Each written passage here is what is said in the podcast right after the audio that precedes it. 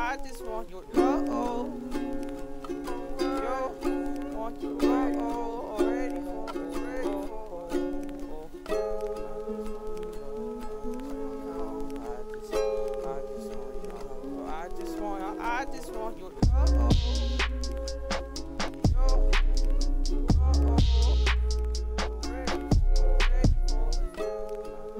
我们今天尽量尽量看能不能不夹杂英文，我觉得应该可以，除了个别个别之外，应该是可以。经济学也是重灾区吧？这种低味儿男，有，觉得觉得有。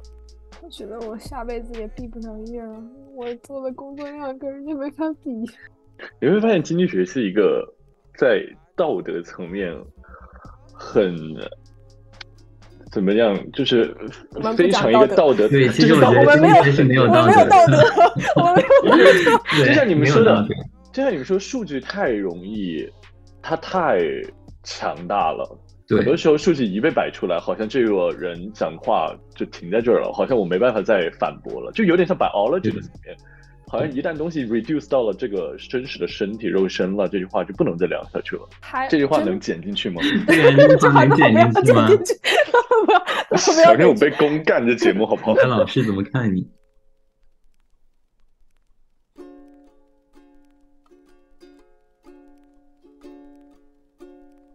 Hello，你好，欢迎回到值得表扬，这里是值得表扬的第四期。这期我邀请了我的好朋友詹燕来跟我一起采访他的学长佩元。佩元和詹燕现在都在 CU Boulder 经济学系读博。佩元即将在今年暑假毕业，他已经上 Job Market，他已经完成了博士论文中的三篇中的两篇，这两篇都是关于中国历，分别是关于中国历史上两个重大历史事件。那我很感兴趣，这两个重大历史事件要如何从经济学角度，就是数据分析的角度去理解，所以邀请他来跟我们聊一聊。那也就是佩元现在在 job market 上面对吧？所以如果你现在正在听，你一定会觉得他是一个很棒的人，而且他研究非常的扎实，非常的棒。你刚好如果又在什么 searching committee 上面，例如你在中国的某个大学，或者是 North America whatever，就是你听到了，一定一定要 reach out。我把他的那个他的 website 放在了 show note 里面，你可以找到他的信息，然后你在那里也可以读到他这两篇论文，非常非常的棒。让我们一起期待，就是他一定会找到很好的工作的。真的觉得我前面采访这几位人。都非常希望他们后面一定会成为很好的 professor，然后我觉得学生有他们作为 professor 真的很幸运。然后抱歉，就是这个 podcast 停更了很久，就是因为我回来之后就一直在准备考试，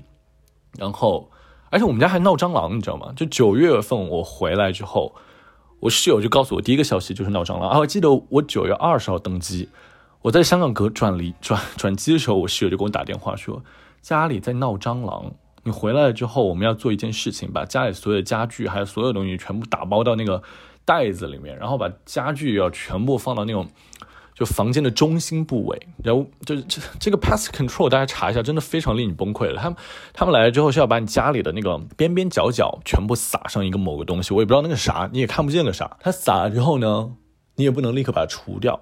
你还要在外面待六个小时。回到家你还要通风。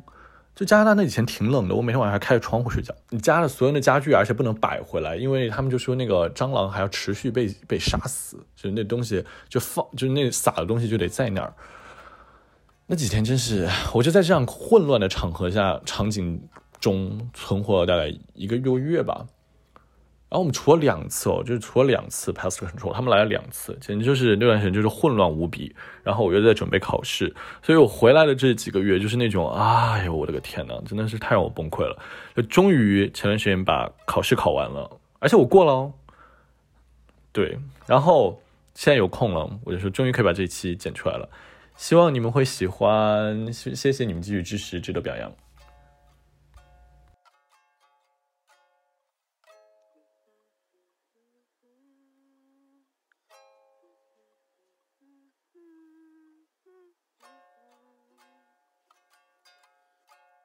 我先问你，你现在是已经博士毕业了吗？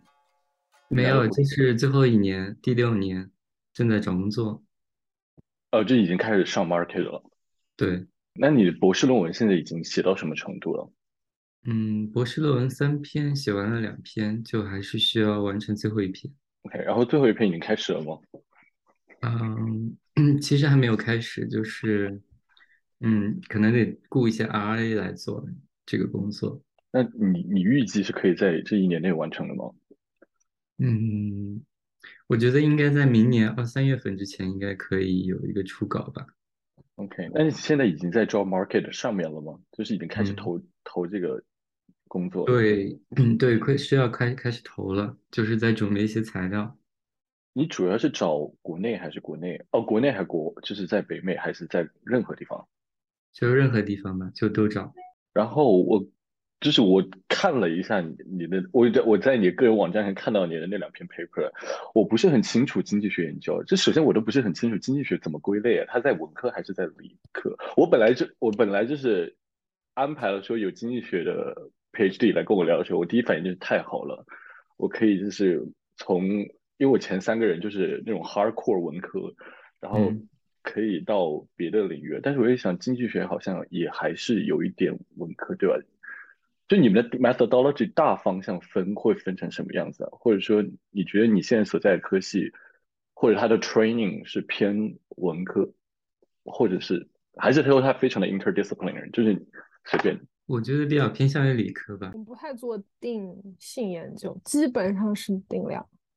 对，是看数据是，对对，是和比如嗯和有一些理科文呃理科的研究很像，像公共医学这种，就是他们其实也不不去做临床的医学研究，但是也是根据一些数据，然后来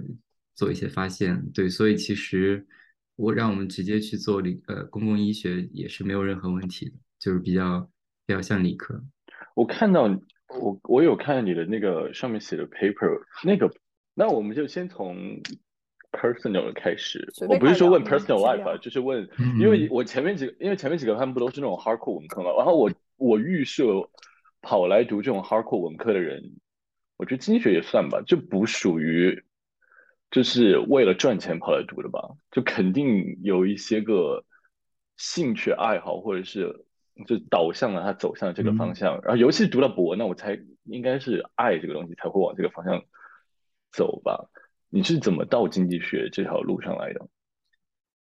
到经济学其实，嗯，比较路径依赖，就是因为你本科当时，因为我高中是理科，所以就是，呃，当时选专业的时候，我又不想学物理啊这些的，但是不管你学什么理科，到了大学都要学大学物理，所以就是为了避免这个，唯一能选的就是经济学，呃，但是它又比较像文科，所以理科作为理科生唯一能选的文科专业就是经济学。而且我觉得它有一定的技术含量，将来找工作啊、生活啊，呃，不是很大的问题。所以当时从实用主义的角度就选了经济学本科这个专业。然后后面可能是慢慢的自己学习，加上和老师讨论，和别人接触，所以就慢慢喜欢上一些经济学的其中一些方向吧。然后其实从本科到研究生，我一直在做别的方向，在做国际贸易，就是纯纯的理论和和实证，就和现在做完全没有任何关系。直到硕士的时候才接触到现在新的一些发展方向，可能和历史和政治有一些交集，所以才对现在做的东西产生兴趣。对。那我好，我好奇为什么会跑到美国来读博呢？那个时候是怎么想的？你是你的硕士也是在国是在国内还是在美国？对，硕士也是在国内，硕士在北大。但是怎么想到说要往嗯国外申请去读博呢？还是说你你进硕士之前有没有想过，就是你会往后面读博的？对，其实我在本科，嗯，当时保研的时候就已经想好了，后面也想要去读博士，但是以当时的条件和环，嗯，呃，状，嗯，形式来说的话，呃，如果在从国内直接本科升国外的博士的话，呃，升不到太好的学校，所以就是我就想先读一个博士，不是先读一个硕士，然后做一个跳板，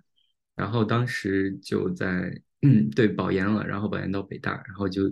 而且你去了北大之后，也可以接触到很多就是刚留学回来或者已经很多年的海归，就是你也了解到，呃，博士是怎么一回事，然后呃，你毕业了之后要做什么东西，你都对这个流程非常清楚。所以就是嗯，硕士阶段一直在准备如何就是升北美的博士这样子。那当时升的时候就是主升英语，呃，不是我说成主升英语系了，主升那个经济学系。那那你当时关你你当时挑学校是怎么挑啊？你是有在找说跟你兴趣爱好相同的吗？然后去看 faculty members，然后那如果是这样子的话，你的你的 research interest 在那个时候是什么什什么样子？其实倒没有专门的挑学校，就是因为当时大家都海投嘛，所以就是基本上好的学校都申一遍。其实我申了两年，第一年的时候，嗯，北美基本上前五十我都投了吧，但是只拿到一个。呃，George Washington University 就乔治华盛顿大学 DC 的那个，呃，就没有 funding 的 offer，其实的录取通知，其实就是你去了之后，它是有有，呃，就是奖学金的保障的，但是我当时不知道，所以我就拒绝了那个那个呃录取申请，然后我就在国内待了一年，到第二年的时候我就再重新申请，然后升到了现在这个学校。对，当时升的时候其实。嗯，会写会写你的研究计划，但是都是比较宽泛的。你对什么问题感兴趣？就是，而且我感觉在申请的过程中，这个东西也不是很重要。对，所以就是当时我觉得大部分人都是看，看着就是只要是好学校都会升的，就所有人升的学校基本上都一样。对，至少对我的同学来说是这样的。就北美五十嘛。对，我之前好像跟于乐提过，他们他们的学科不太一样。他们是要找感兴趣的老师，然后感兴趣的老师可能就那么几个。我们都是，我们都是二十所对，因为因为我们录取的时候是学院里面派出来一个老师去读这些信或推荐信或者你的材料啊之类的，就是你即使写你对哪个老师感兴趣和你的方向是什么，也可能和。呃，录取的主持的那个老师不对位，所以就是没有太大作用。他只是派出来一个年轻老师来做这个工作，就为了全系来选人，这样子就是非常一般化的，没有特殊的想要去招什么人进来。对。所以，那你觉得他在招人的时候，他看什么招呢？其实我觉得更多的是推荐信吧，就是推荐信可能占百分之八十的左右。我持不同意见是。呃，也不是说不同意见吧，就是如果你有很牛的推荐信，它肯定有很大的作用。但我觉得大部分人的推荐信就都是，比如说我就没有什么卵用，然后，然后我也不知道他是怎么会选的。对，我我这一集啊，我这一集不是你们这一集，就是他们他们这一集是一个中国老师在选，他选了五个中国人。然后这五个中国人应该不出意外就是清北对，我就怀疑他就是按清北复交来选的，他就是这样选的。是清北复交一一个学校一个都是清北复交的硕士，对，然后再加一个南开的本科生。所以我就我觉得他们他们并没有真的推荐信那么 matter，他们有的人可能是有很牛的推荐信，但我觉得同时也是需要你是清北复交就是这样录的人，但是后面录的中国人又嗯。这个学历反正有起有落，所以我也不知道他们的标准是哪本哪本美术啊之类。就是我的意我的我的意思就是，你从国内不管本科还是硕士生的话，可能推荐信占主要的作用。就是就是，如果你的学校已经是九八就顶级的九八五的话，对，以我当时的经验来说的话，我的同学当时他们很多人拿到香港，因为我当时的硕士汇丰商学院当时有双学位。双学位的项目，好多人就是修了港中文的呃金融的硕士，所以就是他们有一些人有港中文老师的推荐信，所以 我的呃其他一些同学他们升的比较好的呃去向的话，我感觉他们更多的是拿到了香港的一些资深教授的推荐信，对，所以这也是我第一年的时候结果不是很好的一个原因，我觉得。哇，而且听听你们描述，就是这边的高校，他们他们也很清白中国的情况，就是他很明白说哪个学校是好的。对，哦，他们学校有没有中国的中国出身的 faculty？如果他有的话，他是非常清楚的，非常非常清楚。嗯，是的，非常清楚。九八五二嗯幺幺什么他都知道的很，所以特别是主要他们每年都会招中国学生，那他是一定要弄得清楚，对，基本上美国前五十的学校每年都会招清楚的，中国的学生，这都已经从八十年代到现在这么多年了，对就都很清楚的，而且每年毕业也有回中国的嘛，所以就都非常清楚。他在招你的时候，他看到的那些个 paper 上面的资料，他的核心关注的就是你的出身，然后他会看 GPA，然后会看你的推荐信。G GRE 托福成绩，对对，这些都会看嘛。我们学校的招呃那个申请网页上直接说了，我们历年录取的国际国际学生平均托福单项分数，还有平均 GRE 单项分数都会都会列出来。嗯嗯，是的，嗯，那他不会看你的，所以你的专业能力体现在 GPA 上面和 GMAT 吗？你们要考 GMAT 吗？我们考 GRE，我们考 GRE，哦，你们考 GRE。其实专业能力，我觉得就是 GPA 上也看不出来多少，因为大家如果升的话，都是 GPA 很高的，就大部分人，所以就是，嗯，比如说你是复旦的，他是上交的，其实看不出来，就是大家都是排名前三、前五啊这样子，就就没有太大区别在这方面。我个人觉得啊，他是嗯觉得 assume 你们所有人都没有专业能力，他对，就是的，是这样他就对他觉得，除非你是给美国的顶级教授做过 RA，对否则你就否则你就等于没有专业能力。反正你他进来，你像我们都是有硕士学位，但是美国人很多都是本科毕业就过来了。所以你说美国人的本科他的专业能力有多强，其实也没有多强，他就觉得你嗯什么都不知道。我假设你什么都不知道，你来了之后，我全部重新开始给你们教。所以我们博士生，我们博士生的必必修课程可能是其他专业的就翻一倍以上。是的，嗯我们所以就可能要上整整上两年半的课。对你像国内的话，如果你在国内的话，基本上硕士课程都会涉及到高级宏观、高级微观，就是这些第一年上的课，其实很多很大部分我们在国内已经上过了，学但是他对，但他招进来的这些美国人肯定是在本科阶段没有上过这些东西的。所以呢，你的感觉呢？到了你们俩的感觉呢？就到了美国之后，重新开始又要修这些课程，你感觉两边的 training，呃，专业是在日本上的吗？呃，也国内也上了。你在国内上的，你觉得两边的 training，就从强度或者是内容设置以及，就你的感受吧，也不一定是谁对谁好谁坏，就是你随便挑都可以。有对，其实嗯，给我的差异感觉不是很大，因为我当时在硕士的时候，呃，那些老师已经全部都是美国回来的，刚毕业回来没几年的，所以就是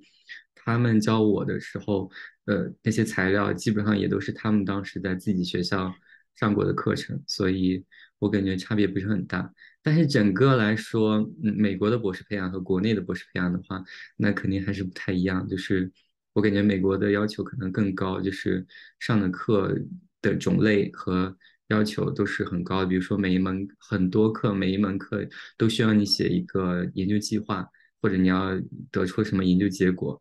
所以这个呃压力和这个课程的内容设置还是挺严格的。嗯我我个人经验跟他有点差距，就是我我我本科的时候开了高级微观、高级宏观、高级计量，我们的高级微观经济学，微观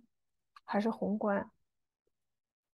高级宏观经济学是当时我们的院长在上，但是这个院长他根本就不懂那个课本，我真的怀疑他一个字都不懂。比我高一级的学长跟我讲，这个课这个院长就是每次拿着那个课本，然后跟我们扯些完全不相关的东西，扯一个学期就结束。然后正好那个学期我们学校来了一个海归，那是我人生中第一个海归的老师，啊，他是康奈尔毕业的，他做的是微观，但是因为宏观实在没有人教，院长根本就不太会教，所以他一回来就把他。他明明做微观，就把他抓去教宏观经济学，然后又不好扫了院长的面子，所以他讲一半，院长讲一半。所以那个学期他负责把那本书所有的课程讲完，院长那半个学期负责给我们扯淡，就就是这个就是这个层面。但是即使如此，我还是觉得，哇塞，这个老师好不一样啊，他思路好清晰啊，有非常明显的感觉啊。我个人觉得，就是至少在我那个时候，我是二零一一年上的大学，那个时候中部省份的九八五高校的教育水平 和美国还是有比较大的差距的。我在日本读硕士的时候，首先那个学校也不是很好啊、就在日本也还 OK，但是我那里也有一个也有一个老师是留美回国的，呃，那个老师他是日本人，他的导师是美国一个做的非常好的劳动经济学家，一个中国的女老师，还来我们学校讲过课。Anyway，嗯，我在日本那门课，就是那个还在美国留学过的老师，那一整节课就在教我们怎么用 R，因为他 说他非常讨厌经济学界普遍用的另外一个软件叫 Stata，他非常讨厌。所以他说他他在读博期间花了很多的功夫自学 R，所以他一天把 R 教给我们，所以那节那整节课就在学 R。所以我来这边刚接触到，哦，其实微观和宏观还好，我觉得最难的应该是我第一学期上的那个统计计量，那个可能会难一点。就嗯有有，因为当时我们俩老师不太一样，然后那个嗯，还是还是还是扎实，比国内要扎实很多。嗯，对然后我觉得跟跟教学的要求也有关系。美国的教学对老师要求是很高的，但是国内，我当时读书的时候，中部省份九八五就没有教学评估，你笑什么？就没有教学评估这个事情。我觉得老师讲课都很 casual。我有一个老师，就直接要求全班学生买他的课本，但是他的课本，呃，完完全全是从那个领域的一本圣经一样的国外教材，就是他就基本上就是从里面复制粘贴过来的，而且复制粘贴他把人家的例子的数字改了一下，还有很多的错误。然后出版了一本自己的书，要求全班人必须买。我当时那门课最后出了点事故，因为他的期末考试上面有非常多的错误，就是这门就比如说第一第一题十个空，它上面说，呃，每空一分，十个空一共五分，就是然后那个题目做出的很多都是错的，最后我们有个同学在试卷反面就写了一段话骂他。然后还把他发到当时的 QQ 空间里面去了，这成了一个事故。最后他给大家道歉什么之类的，就是啊，就很糟糕，真的很糟糕。我对中部省份九八五的教学质量，当时啊，早年啊，非常的不满意。好，抱怨完了。所以还是建议大家去清北复交。对，所以对对，考得上还是去清北复交比较好。就是如果要读经济学的话，还是往那方向冲。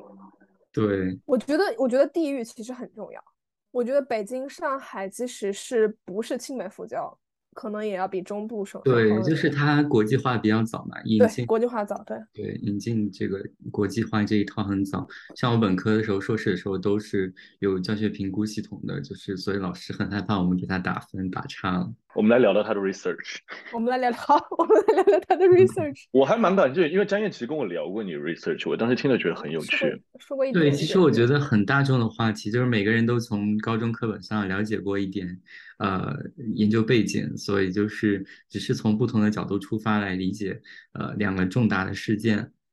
两个中国近代史上最大的事件，所以就是，呃，我觉得我们可以对进一步讲一下，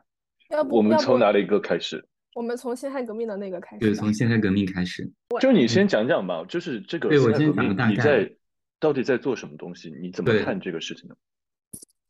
对，其实，嗯，其实，呃，我的第一篇文章是或或者说我的呃是上市的论文 John Market Paper 是讲辛亥革命的，是从不同的角度出发去理解理解辛亥革命这件事情。就我们在中学课本、高中课本上会讲到辛亥革命，它是一个资产阶级革命或者呃民主主义革命，它就是嗯推翻了清朝的清代的这种封建统治，所以建立了一个呃非常脆弱的共和制度。这样一个角度去理解辛亥革命，但是其实，嗯，如果我们回到一九零零年到一九零六年之间的报纸的话，我们会发现，当时在报纸上，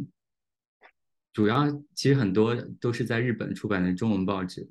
呃，面向的主要是在日本和主要是在东京的中国留学生，呃，有孙孙中山他们这些人来主持的。报纸上面其实讲的更多的不是关于民主共和的这些东西，其实讲的更多的是关于民族的东西。所以这但这就引起了一个我对民族这个问题的一个感一个兴趣点，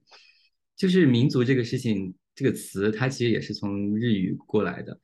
它是一个非常近代的一个概念，它并不是自古以来的法国大革命之后才有的，所以它是一个创造出来社会创造出来的概念，然后去凝凝聚社会群体的一个这样一个词。我们可以说，呃，我和你都是汉族，然后所以就我们流着相同的血，有相同的文化。但是如果我们要去从政治意义上说“民族”这个词的话，那就代表着我们不仅有共同的血缘关系，我们有共同的祖先，有共同的历史记忆，共同的文化，共同的习惯，共同的衣着，共同的发饰，共同的嗯呃经典啊，各种各样的东西，就是你有共同记忆，你才能够和这个人称之为一个群体，才有这么多事情可以聊。所以，就是社会学家有个词叫“想象的共同体”，他就认为民族是一个想象出来的东西，是一个想象的共同体。所以，从这一点上，我们来嗯观察辛亥革命的话，它其实是创造了呃中华民族的这个概念，或者说创造了现代的汉族的这个概念。所以我看到报纸上当时宣传的是呃。在明明朝，呃，清朝被呃明朝被清朝取代的过程中，清朝入关的时候，其实对关内的汉族人，他采取了一些特别政治压迫的一些政策，像我们都知道的扬州十日，就是在扬州用十天之内杀了八十万人，然后以及嘉定三屠，在上海现在嘉定区，呃，因为人们反抗这个剃发令，所以就是呃满。满清的军队屠杀了三次，呃，这个嘉定城，这是第一种压迫，就是屠杀去威慑那些拒绝投降的汉人。然后第二种压迫就是文字狱，在清朝的前一百年，从大概一六四五年开始到一九一七九零年，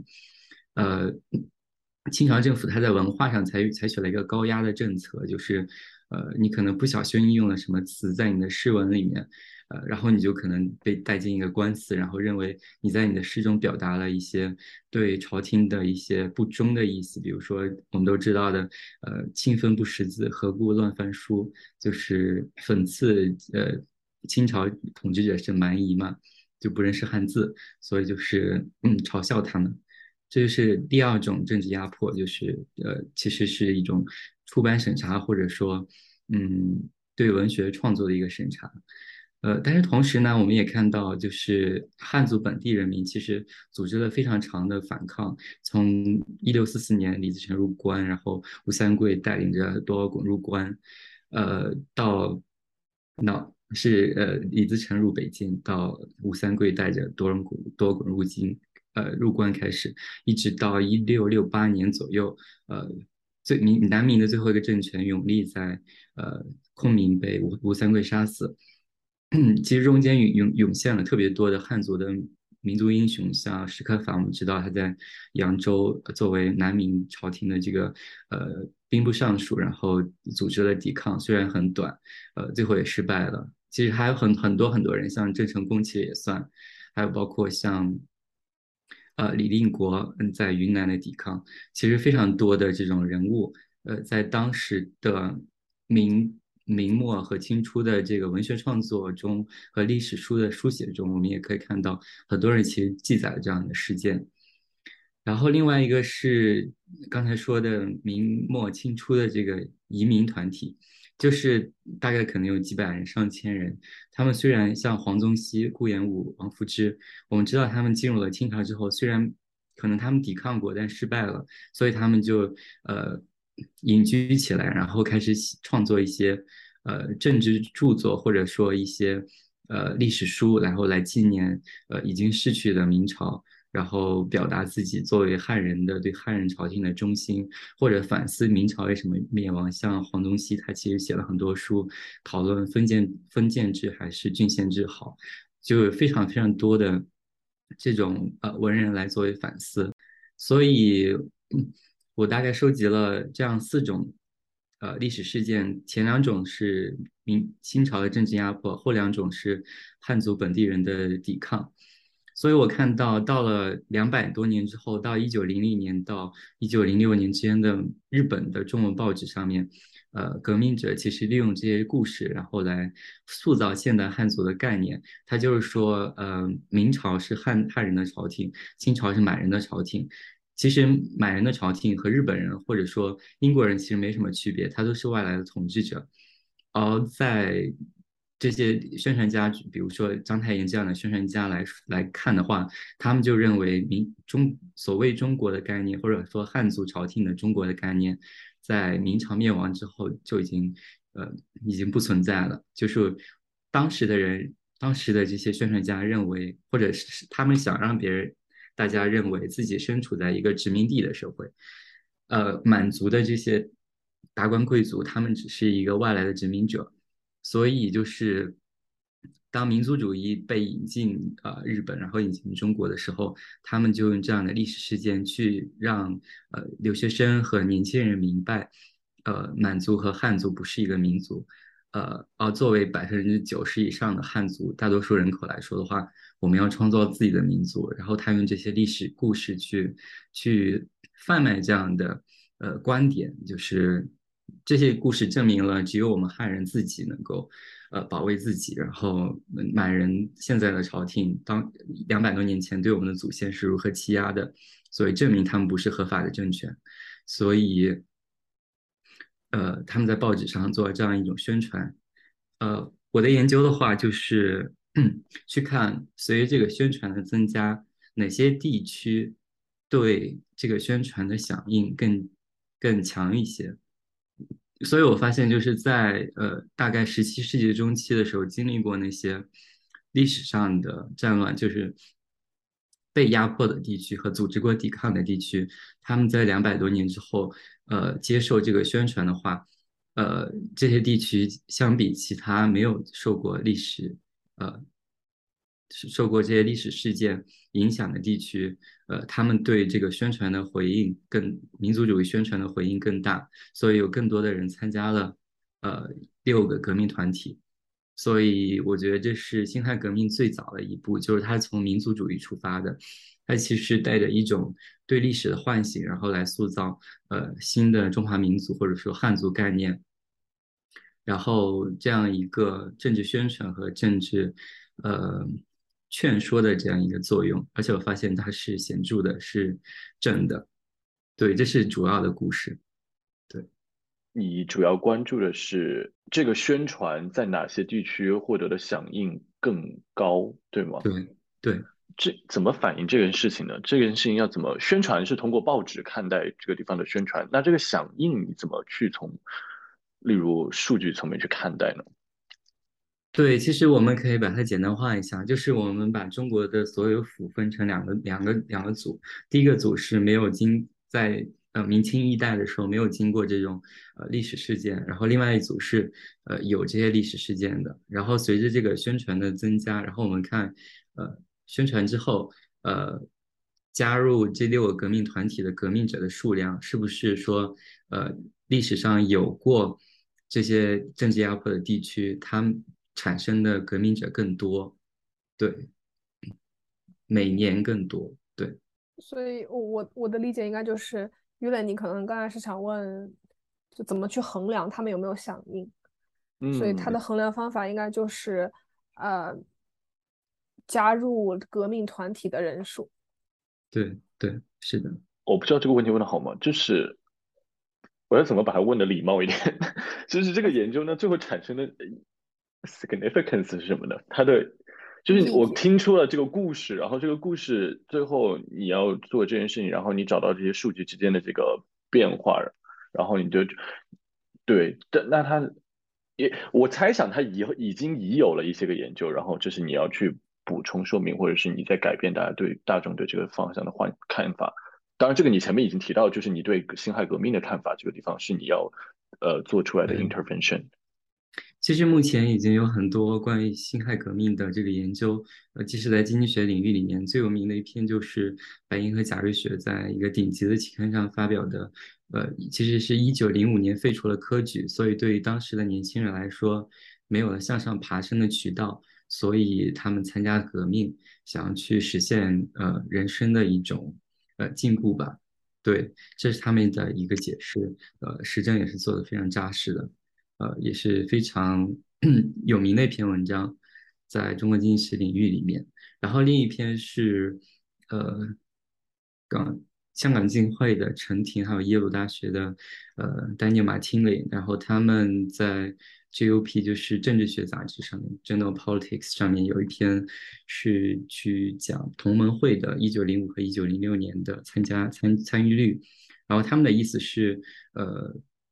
在中国就是随着鸦片战争，然后传教士深入中国内地，所以传教士的影响力和当地士绅的权力之间存在一种冲突，所以当地士绅想要利用。呃，组织结社的这样一个方法去，呃，驱逐传教士，所以就是他用，呃，教案，就是传教士被杀的这个案子去解释一九零六到一九零五年的这个，呃，同盟会的参与率。对，所以这是另外一个解释。还有一个最新的文章是 James Cone，呃，港香港大学的 James Cone，现在去了墨尔本大学，然后他的和他的学生，呃，讲的是。嗯，和我的有点相关，就是在日本受教育的一个一个外来的影响，就是他们认为，呃，在日本接受新式教育的学生接受了民主共和的这些思这些思想，所以回到国内之后，就是办报纸啊、开学校，所以影响了更多的人，呃，以及有一个更长远的影响，对于后来民国的，比如说呃省议会啊，呃这些的呃政治形态、政治发制度的发展有一个作用。对，呃，对，所以我文章属于这一支文献之内，就提供了另外一个解释，从民族创造或者说民族构建的这样一个角度去解释辛亥革命。但是其实虽然我只讲了中国的故事，但是呃，其实我们可以从历史和现在发发现很多类似的故事，就是像现在的呃，其实有另外另外一篇文章在。美国政治学杂志 Journal of 呃 American Journal of Political Science 是纽约大学的一个教授，呃，他写的呃乌克兰的故事，就是他是说乌克兰在一九四零年代被斯大林镇压过的那些地区，现在的话，嗯，由于政治家的宣传，所以这些地区对于支持俄罗斯的政党投票率更少，就是这这表明了就是这样的宣传。对历史伤痛的这种宣传，可以增加国民的这种呃国民意识吧。对，其实还有另外一件事情，可能有一点敏感，就是台湾台湾的二幺幺是不是不是二幺是二二八事件，二二八对对二二八事件，它其实是国民党当时镇压台湾本地人，但可能更多的是想要去抓更多的共产党。但是到了今天的话。现在的民进党想要把二二八事件呃渲染成国民党对台湾本地人的镇压，然后来刺激台湾的嗯本土人和外省人之间的这种矛盾，然后来增加台湾的所谓的台湾意识，来企图对抗嗯我们都是中国人的这样一个概念。所以就是其实这种历史的被曲解还是挺多的，但是而且在政治生活中也发的确发挥了作用。对，所以呃，对于政治认同和国民认同这样事件是这这样一件事情，我们其实可以看到，呃，其实还是非常重要的。尤其是比如说，在很多国家的边界和共同体不太清楚的地方，尤其尤其像东欧和呃乌克兰，现在对有很大的解释力。你的你的 paper 一开始就要，我不知道这个整个结构会什么样，我我后面会很好奇，我会去读一下，就是。他一开始预设民族这个概念，并不是一个真实存在的概念，它是一个通过，呃，它是在话语中构建出来的吧？可以这么去说它吗？对，按照社会学家的观点，它其实是现代印刷主义的一个结果，就是。呃，在古代的话，如果没有印刷术、印刷材料之前的话，呃，距离相远的，比如说湖南人、陕西人之间，其实很难知道彼此和联系的，话都说不通。可能读书是一件事情，但是有了现代的报纸和电视啊，比如这些印刷材料、印刷资本主义，就是人们每天接触到的信息都是一模一样的，所以这就塑造了共同的记忆，然后有共同的观念。对，所以民族这样一个概念其实是现代印刷主义的一个结果。它它它在每个人的大脑中创造出来一样的概念，一样的东西。对，连接连接了处于特别远的地方的所有人。然后在你讨论的大历史背景下，重点的是，因因为你刚刚讲的讲到，当时的报纸营造出了两种话语，一种是清政府，他们代表的是呃满洲人嘛，Manchu，然后他们在他们在压迫，然后还有一个就是呃有有群体在抵抗，形成了一种压迫抵抗的这样一个情况，然后他们把它把它给利用起来，然后要呃。让形成一种这种政治力量，然后我们一起来。你说的是在这个过程之中营造出了所谓的汉族这个概念吗？是这样理解吗？对，是的，就是所谓的汉族，它可以是种族，但是通过这样的历史故事的书写，它营造了现代的汉族的概念，对民族的这样一个概念。而且，嗯，其实它是一种改编，或者说是一种呃 bias。就是其实我们中立的来讲的话，满清入关的那些屠城，大部分可能百分之八十，其实都是汉族人军队自己屠杀自己的汉人。像嘉像嗯，扬州十日可能是多铎参与的，但是嘉定三屠是呃汉族的将领李成梁去指挥的，就里面应该没有任何的满族参与。然后包括对广州的屠杀也是。呃，后面的这个，呃，尚可喜他只会参与的，就是包括很多很多很，我看到很多案例，基本上都是汉族投降的，呃，将领来参与指挥屠杀的，所以他其实客观来讲，嗯，有一部分成分是汉族内部的这种问问题，就是满族他只是一个领导者。另外一个方面是关于文字狱，其实，在清朝之前已经有很多文字狱了。明朝其实对于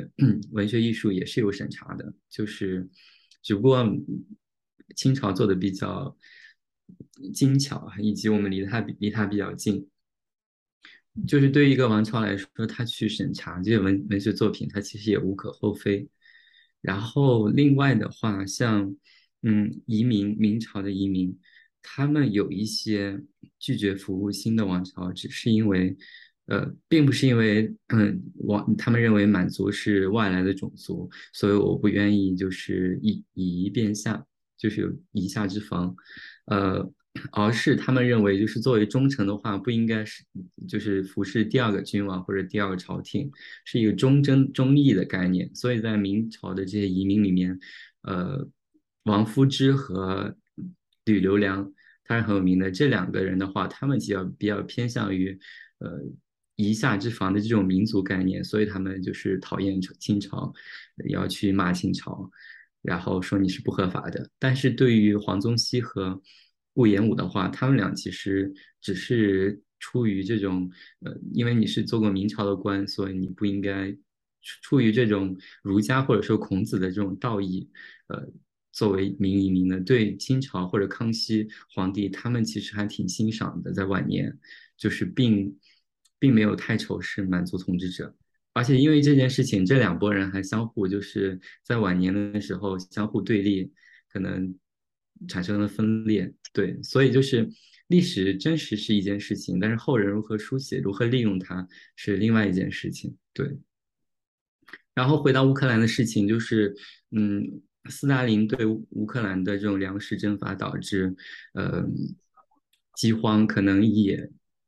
并不是出于斯大林本人的对于乌克兰人有什么种族概念或者说什么想法，就它只是一种嗯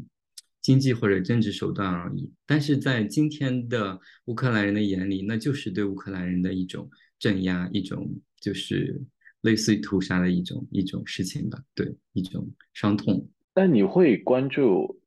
就是你是看的那个事情，那你会在读文献的时候去看，例如当代中国现在产生这些民族政民族政策嘛？就是现在不仅仅是类似于满洲和汉族的对立了。他后来新中国建立之后，产生了这样所谓的五十六个民族。我之前跟一个人聊的时候，他也跟我聊到过这个话题。他告诉我说，他告诉我说，这五十六个民族的建立也是这个过程没有我们想象中那么的，就是这么的 systematic。它其实非常的 random。他可能真的就是到了那个地方，看到了这个人，你你你看这个人的瞬间，你就是去看我跟他的 difference，然后通过这个。Based on 这个 difference，你就把它给列为了所谓的另外一个民族。你会去看，感觉你会去关注这个过程吗？这个跟你的研究有关系吗？嗯，不是很相关，但是我了解过类似的作品，就是我记得有一本书是说壮族其实是人为创造出来的民族，就是像在民国的时候，壮嗯广西它其实是广西省，并不存在一个广西壮族自治区，嗯，壮族只是被创。创造出来，想要去形成这样一个少数民族，可能便于管理。就是你可以把壮族理解为，它只是说土话的一个土话的不同的土话的广西本地人，或者类似于呃湖南说本地话的湖南人，就是它只是它和汉族的差别其实不是很大的。对，就是如果按照西方的民族概念的话，可能它不应该划分出汉族。以及包括回族其实也是一样的，回族和汉族之间差异也不是很大，但是可能因为这种种族那个呃民族宗教信仰，所以就是就是中国的五十六个民族划分的标准它是不一样的，在不同地方对，所以可能只是出于五十年代的这样一种考虑吧。我刚才本来想到了一个，就是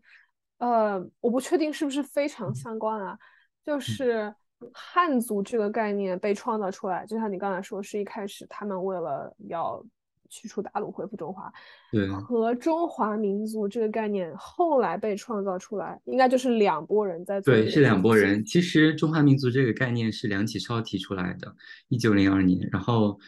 呃，其实在我研究的这个过这个这个期间段，存在两波。相互竞争的这个呃思想界的潮流，一波是孙中山、章太炎、刘师培、呃胡汉民、王精卫，呃他们主导的这个民族主义的这样这样一个浪潮；另外一方面是梁启超和呃康有为，他们失败了之后也都跑到了日本，然后他们他们在日本也同样的办报纸《新民丛报》，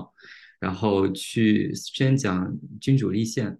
然后。君主立宪的话，梁启超其实很早就看到，如果要坚持孙中山的这种驱除鞑虏、恢复中华的话，那恢复了汉族的政权，我们就会失去边疆的这些西藏、新疆、内蒙古啊、蒙古，然后满洲这些老板洲、东北这些地区。所以就是孙呃梁启超创造了这样一个中华民族的概念，就是。呃，满蒙汉、满蒙回藏汉，我们都是中华民族，有共同的这种历史的沿革，所以就是用这个概念，我们可以来团结其他的少数民族。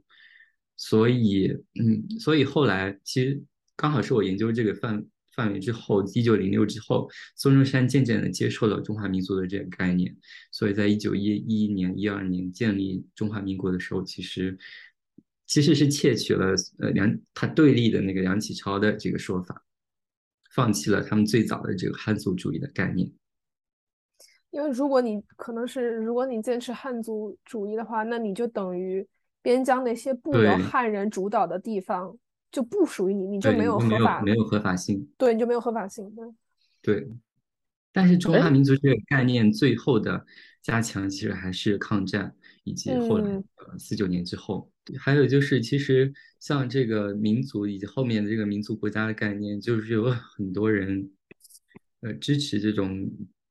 可能从其实应该是从整个二十世纪吧，就是呃，我们理解二十世纪的整个历史的话，呃，可以从一个方面去讲，就是它是民族国家诞生的一个历史。嗯，从中国其实还算挺早的，就是从清朝变为这个中中华民国，变成中华人民共和国。以这个中华民族的概念，然后另外呢，我们可以看到，就是土耳其，它其实奥斯曼帝国解体为不同的，像希腊呀，呃，希腊可能早更早一些，一八几几年，然后现代的土耳其，然后分裂出来那些呃约旦呀，嗯，叙利亚这些地区，还有马马其马其顿啊这些的，还有就是呃希腊北边的那个巴尔干半岛那些国家，其实之前也是。呃奥斯曼土耳其帝国的，就是它也是民族国家创立的一个过程，以及包括后面的斯拉南斯拉夫解体成六个国家，就它也是这样子的一个概念。还有，其实包括苏联的解体也可以这样来解释，就是先是波罗的海三国，然后就是其他的加盟国。然后另外一个是 最大的一波潮流，是一九六零年代，嗯，二战结束之后，呃，英法殖民地非洲的这些民族国家的诞生。其实这些地方在英法来之前处于自然状态，就并不存在国家的边界，顶多可能一些大的部落。但是就是随着英法的这种长期的殖民统治，可能。因为你是法国统治，我是英国统治的，我们说不同语言，然后就划定了这个边界，然后就成了现在的这样一个民族国家。对，所以就是整个二十世纪的历史，其实可以这样来解释。我两个问题，我还有两个问题。对，我这就我现在听完，我的感觉就是，这个研究，如果你觉得它会出现在历史系吗？或者是它可以出现在？就是做定向定量研究的社会学系吗？你对我觉得另外一个方法完全是可以的。对，那你觉得就是完全是可以的吗？嗯，完全是可以的。就是嗯，可能不需要量化的那一部分，就是这个文章完全可以出现在社会学系。就是我出去开会也遇到一些社会学系的人，他们也是完全理解这样的东西的。对。你觉得你的整个 paper 里面有没有地方是非常经济学的？就是你觉得什么东西会就是让一个文章非常的经济学？这这块呢？就是技术性的东西吧，然后以及就是你要你要去证明你所讲的这个东西是因果关系。对，就是其他学科可能不太需要这个东西，但是对于经济学现在的研究来说的话，你一定要有非常独特的方法去证明。嗯嗯。你要讲的东西是因果关系，而不是相关的。哦，这是张岩以前跟我提的是 correlation 是吧？correlation 和 causality 对不一样。我们一定要因果，correlation 就不叫经济学论文。嗯。那你在写论文的时候，你是不是很大部分要放在这个问地方？要怎么去证明它的这个因果关系？是的，就是我。写写完文章的主要的结果可能就只用了半年，但是我后来用了一年多才想出来如何去证明它的这因果关系，就是需要一个工具变量，然后去证明它的因果关系。对，工具变量它其实就是说你想要讲 x 对 y 有因果关系，x 造成了 y，然后但是呢，有一些时候 y 可能也会影响 x。或者存在一个 z，它同时影响 x 和 y，所以你就很难说你的 x 是 y 的成因。所以工具变量的方法，它就是寻找一个新的变量，我们叫它呃 a，no，哦就是 a，然后这个 a 的话，它只跟你的 x 有关，跟 y。跟 y 发生关系，只通过你的 x 发生关系，不通过任何其他渠道去影响 y。所以，如果你能够用这个 a 来替代 x 的话，你就而且发现了同样的关数据上的关系的话，那你就可以说你的 x 就是 y 的主因。对我就是找到了这样一个 a 来作为呃 x 的一个代理的变量，对。你你找到的 A 是什么呢？然后这个 A 其实很有意思，也是非常偶然，是另外一个研究得到了启发，然后来作为这个研究的其中的一个工具变量。就是 你我的 x 主要 x 主要是呃一六四四年前后明清一代的时候，这个地区是否组织过抵抗或者会被压迫？这个东西当然不是随机的，因为。在一六四四年里，就崇祯皇帝上吊以前，其实李自成已经和张献忠已经肆虐了四川和北方所有地区。嗯，北方社会其实已经被摧摧毁了，所以就是满清入关的时候，北方基本上没什么抵抗，也屠杀很少，主要的抵抗都在江南，然后嗯，湖南啊、湖北啊，然后广东啊这些地区，因为南方当时还是处于一个稳定的社会结构。士绅啊，这些他们还掌握着权力，税收啊各方面都正常，所以他们还是有钱和人来组织抵抗的，当然也自然的受到更多压迫。所以 我的 X 肯定不是随机的，就是就是我的控制组和我的实验组肯定是有系统性的差异的，不是随机分布的。那这样的话，我就去得发现一些在满清入关之前有一些系统性的一些预示，所以我就去计算了每二十五年，就是其实刚好是用了崇祯皇帝在位十七年这样一个周期，每二十五年产生的进士的数量的变化。然后我发现，这些进士都是一六四四年之前产生的，明清一代之前产生的，跟我的 X 是没有关系的。这些，然后我发现，如果这些进士就是他们取得了比较年轻，取得自己的进士的这个时间比较比较晚，一六四四年之前可能刚拿到进士，还没有机会被朝廷任命为一个知县啊或者什么，呃，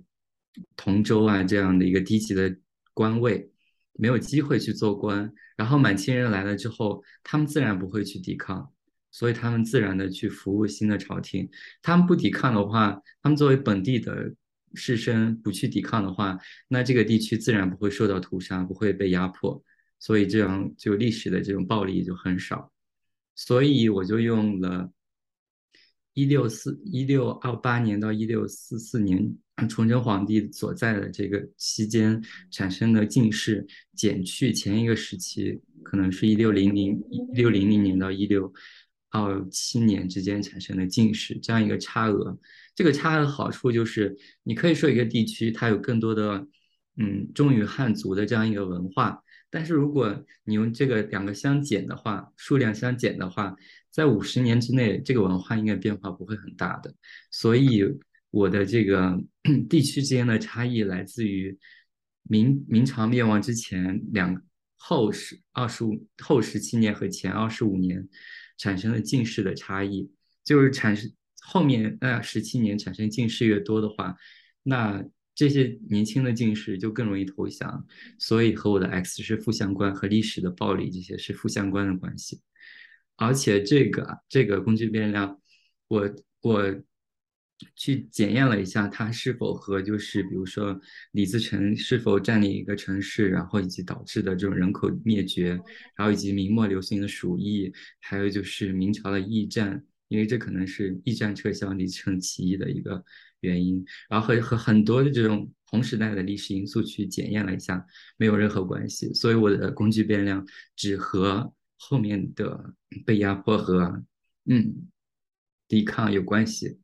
所以就是这样一个工具变量的方法证明了，就是我的这个控制组变量组嗯控制组实验组呃所导致的结果它是因果关系的。对，这 paper 整个花最长时间就是在做这件事情，需要证明它是因果关系的。对。对，就是中间尝试过很多工具变量，比如说李自成占领过的地区啊，但是这个就跟其他同时代的很多历史事件非常相关，像天，而且我写过天气，天气也跟其他事情是相关的，就包括鼠疫啊这些，就都不太理想，所以后来才突然想出来这样一个比较巧妙的一个设计，对，而且这个设计目前来看的话，我觉得应该是。嗯，非常独特的，就是目前为止，就这个我不是借鉴其他人做的工具变量，有很多人工具变量可能直接去 copy 一下，呃，别的文章的，但是这个文，这个我觉得这个我的文章的一大贡献就是想出来这样一个 IV，对，嗯，呃，这样一个工具变量，对对，这本身就是一个贡献。怎么到这个路这这个研究上面来的？或是什么东西突然启发的？因为我有很多人都很感兴趣，一个人的那个 research question 是怎么出来的？嗯，对，其实嗯，就是他研究相互之间都是相关的。当然，我之前也读过很多这种呃明末的史书，然后包括辛亥革命啊这些晚清的近代史史书。嗯，对背景都很了解。然后，但是当刚开始的时候，我是做别的东西的，是做，因为我看到有一个 ISE 的嗯女助理教授，然后她的当时上市的文章写的是文字狱的长期影响，想要去看一看古代的这样一个事情，然后我就用古代的诗文，然后去检验了一下，呃，如果一个人经历了一个文字狱事件的话，那这个文字狱事件中所包含的那些敏感的词，呃，诗句里面那些词，呃，当时的人们会不会避免去使用它？然后我发现的确是这样的，对，所以我用两，应该是二十二万个诗文，然后有大概两千多个，呃，清朝的诗人，然后有一本诗集，然后去检验了这样一个故事，然后。这篇文章当时是我的第三年的文章，然后但是因为太不经济学了，就是可能比较像语言学，但用的经济学的方法，所以就是后来没有继续再做。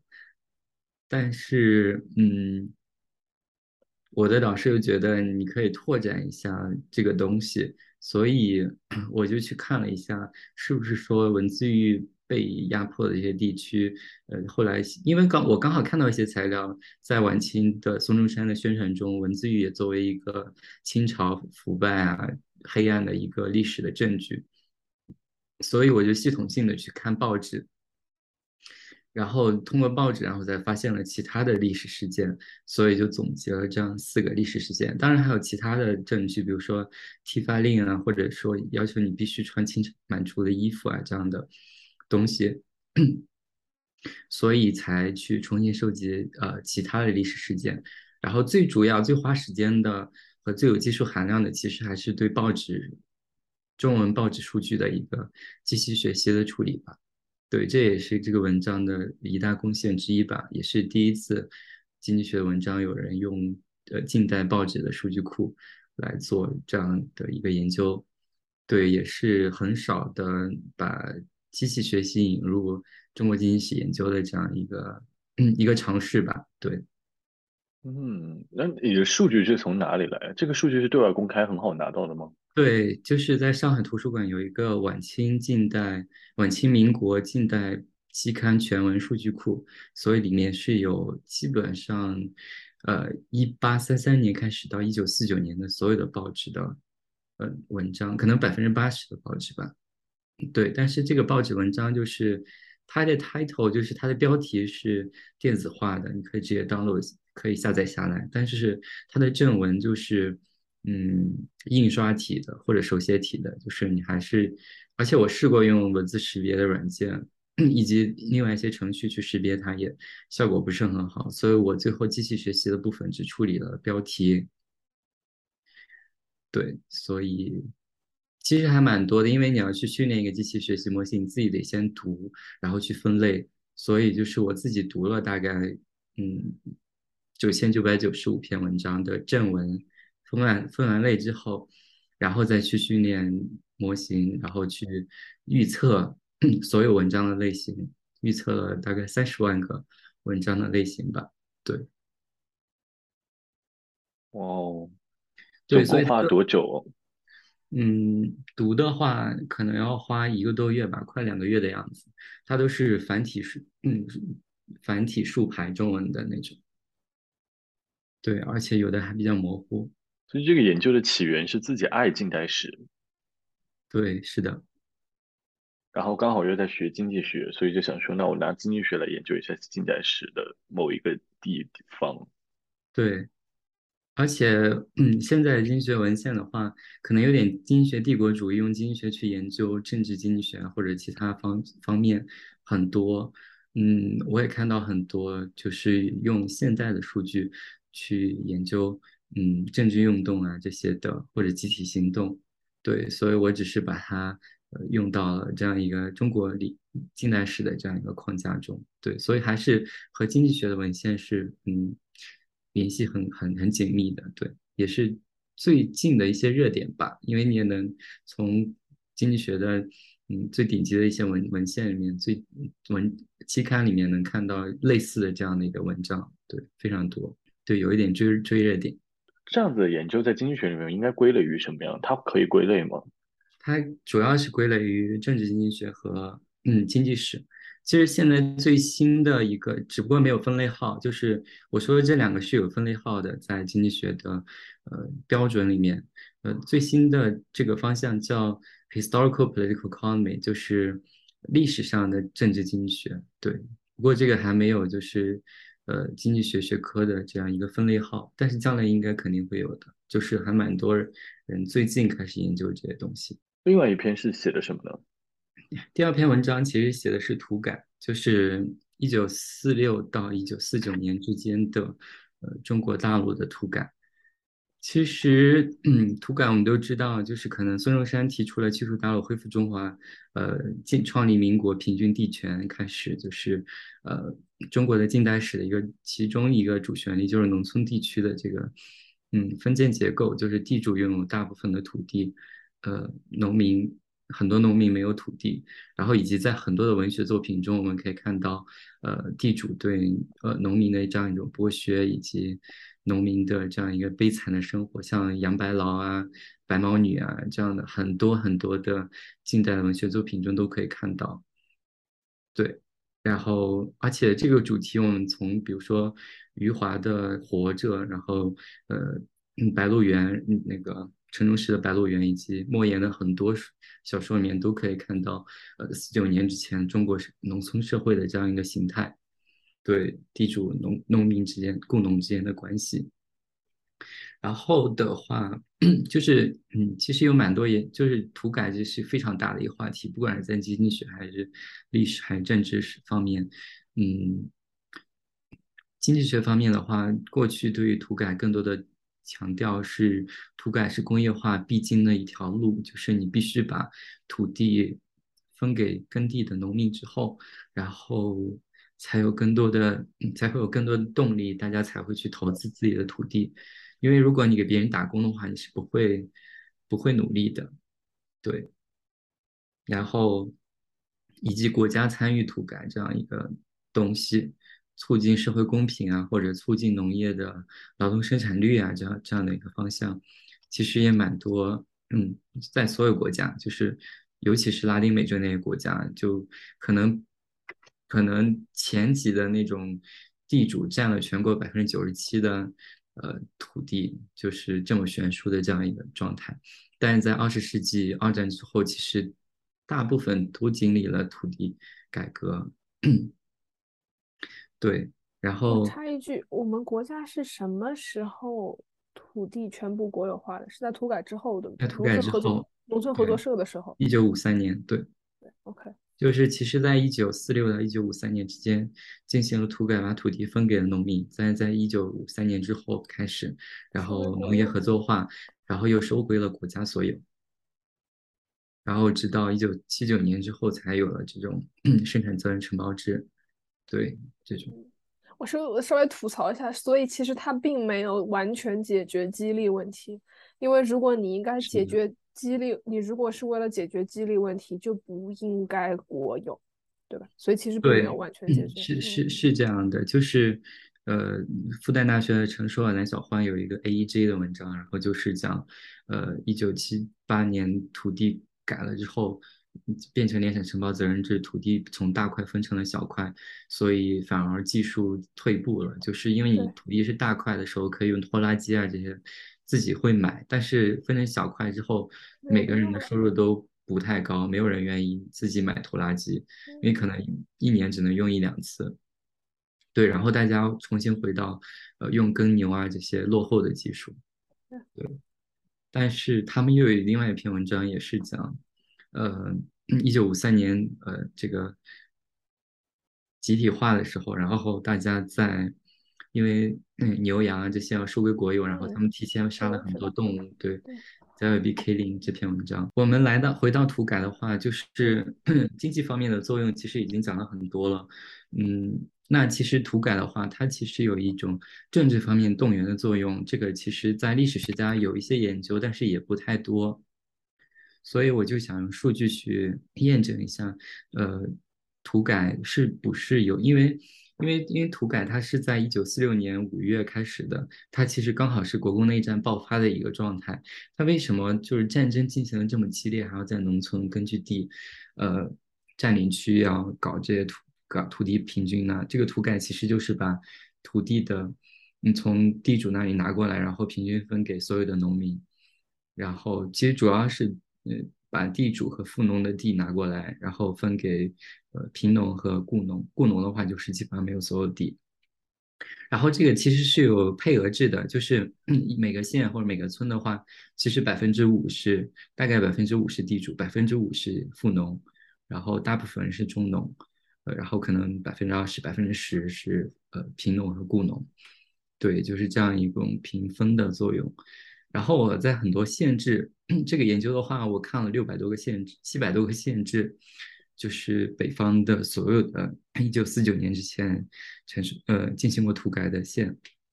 在县制里面，我发现就是在土改进行的当中，很多的口号其实是 “参军保田”这样一个口号，那就是说，嗯，我把田分给了你，那你就要去保卫，呃，这样一个土改革命或者土地改革的一个成果，因为如果国民党或者地主官乡团打回来的话。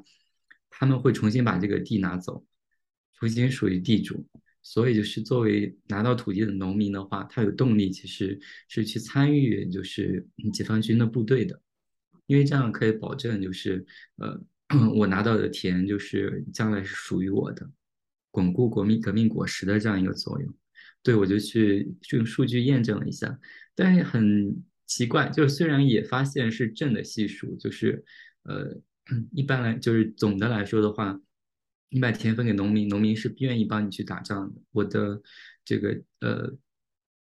衡量的标准是，就是每个县每个月，然后他的在战场上的死亡的人数，对，就是烈士的个数。然后，但是这个系数是不显著的，就是这令我当时非常嗯困惑。然后。但是我又想到另外一个故事，就是刚才讲的这个，如果不去打仗的话，那国民党的军队回来的话，会把这个田地重新拿走。这可能这个故事可能对于不同的地区是不一样的。离国民党近的那些地区的话，像山东解放区，国民党可能存在几个据点，像潍潍潍县、济南、青岛这样地区，他们可以回来把地拿走。但是如果呃，这些农民来自于非常遥远的地区的话，比如说，呃，是察哈尔还有绥远的一些解放区的话，从三七年他们解放之后，又再也没有被国民党占领过。对这样的地区的话，既然地主已经不会再回来了，那我为什么要去打仗呢？就是没有这样的动力。所以就是我要去区分这样两个地区。所以我发现。最后的结果发现，在距离国民党的这个是每月变化的，在距离国民党的军队驻扎地八十五公里以内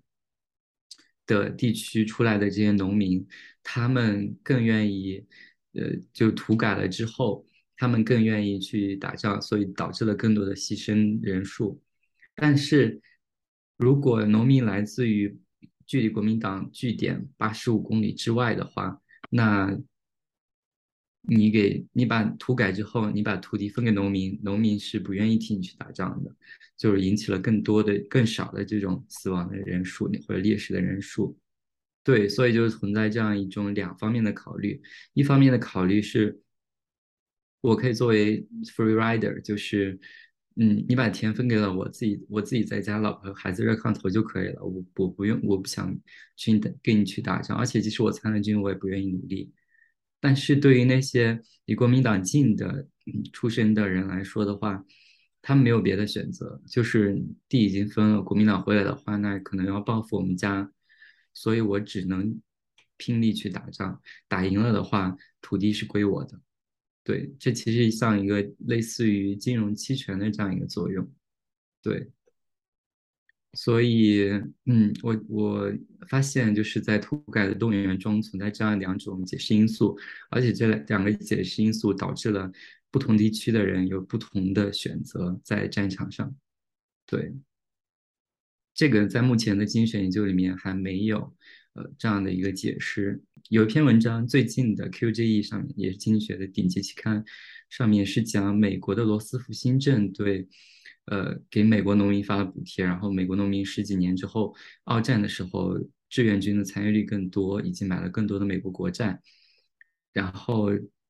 是类似的故事，但是他们只是一个国家和农民之间的交换，就是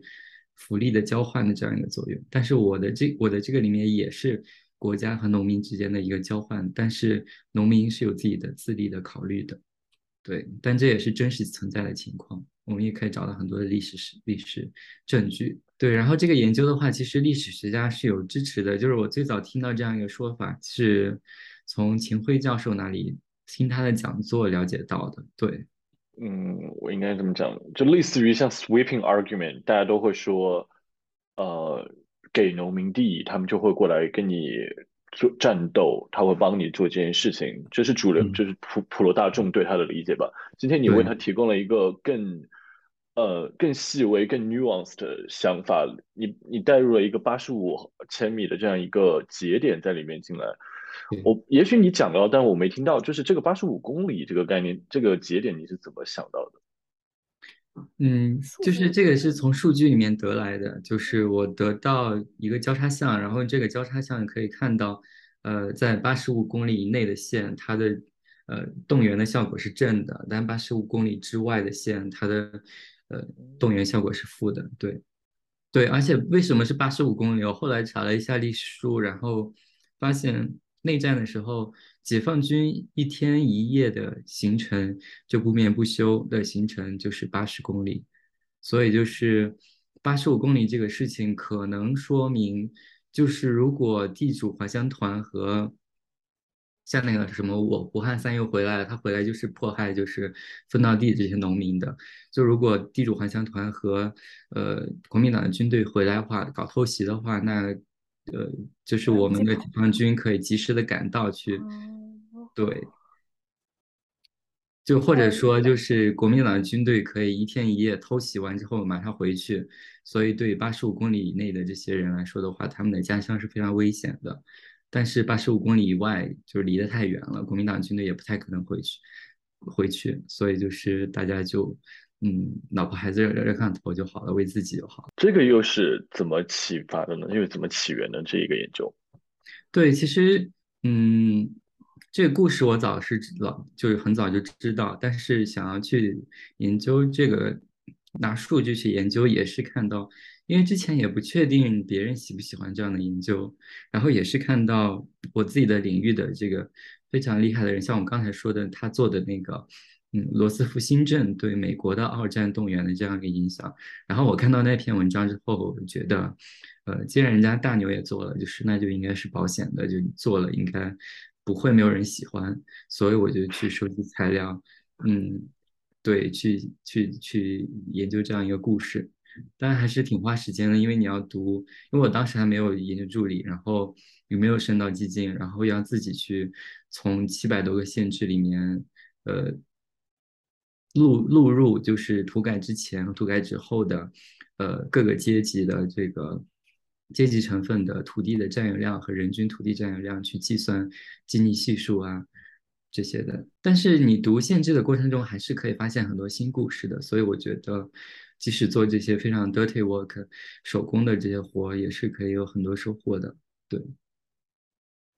因为你可以看到，就是每个县有不同的故事。它记载了本地的这种历史，就是县志里面是不仅只是数据的，对，不仅是数据，它记载了很多很多故事。那这个数据你从哪里来呢？也是对外公开，就是可以直接去拿的。对，就是像万方数据库，它有这个地方志、新志和老志的旧志的这个数据库。旧志的话就是一九四九年之前编的志，然后新志的话就是大概一九九零年到两千年左右时候。呃，可能是中央的一个计划吧，然后每个县基本上都出版了本地的县志，对，所以这一波县志记载了，嗯，土改的进行，土改前的呃土地土地的分布程度，然后以及土改后就是土地的分分配程度。然后这个数据的话，我也是先看到哈佛大学的戴维杨教授他们有一篇文章，想去研究中国的。不平等程度的这种呃持续性，然后他们用土改前的这种基尼系数，然后去去解释现在中国的房地产持有的不平等，而且发现这样的关系。对，所以我看到他们用了这个数据，我跟他们要了，但是他们觉得自己的文章还没有投出去，所以就没有给，但是也给了我一些鼓励，然后我自己就去，而且我没有想要去研究。全部的线，我只是研究内战时候，嗯，我们党控制的那些线，所以只有七百多个。对，所以我觉得我自己一个人还是可以读完的。对，所以就自己整理的。我觉得这个里面有，就我不了解这个运作过程，但是我觉得这里面有一个问题，我蛮好奇。嗯，就是数据这个事情，就是假设我今天有一个 project，然后我突然间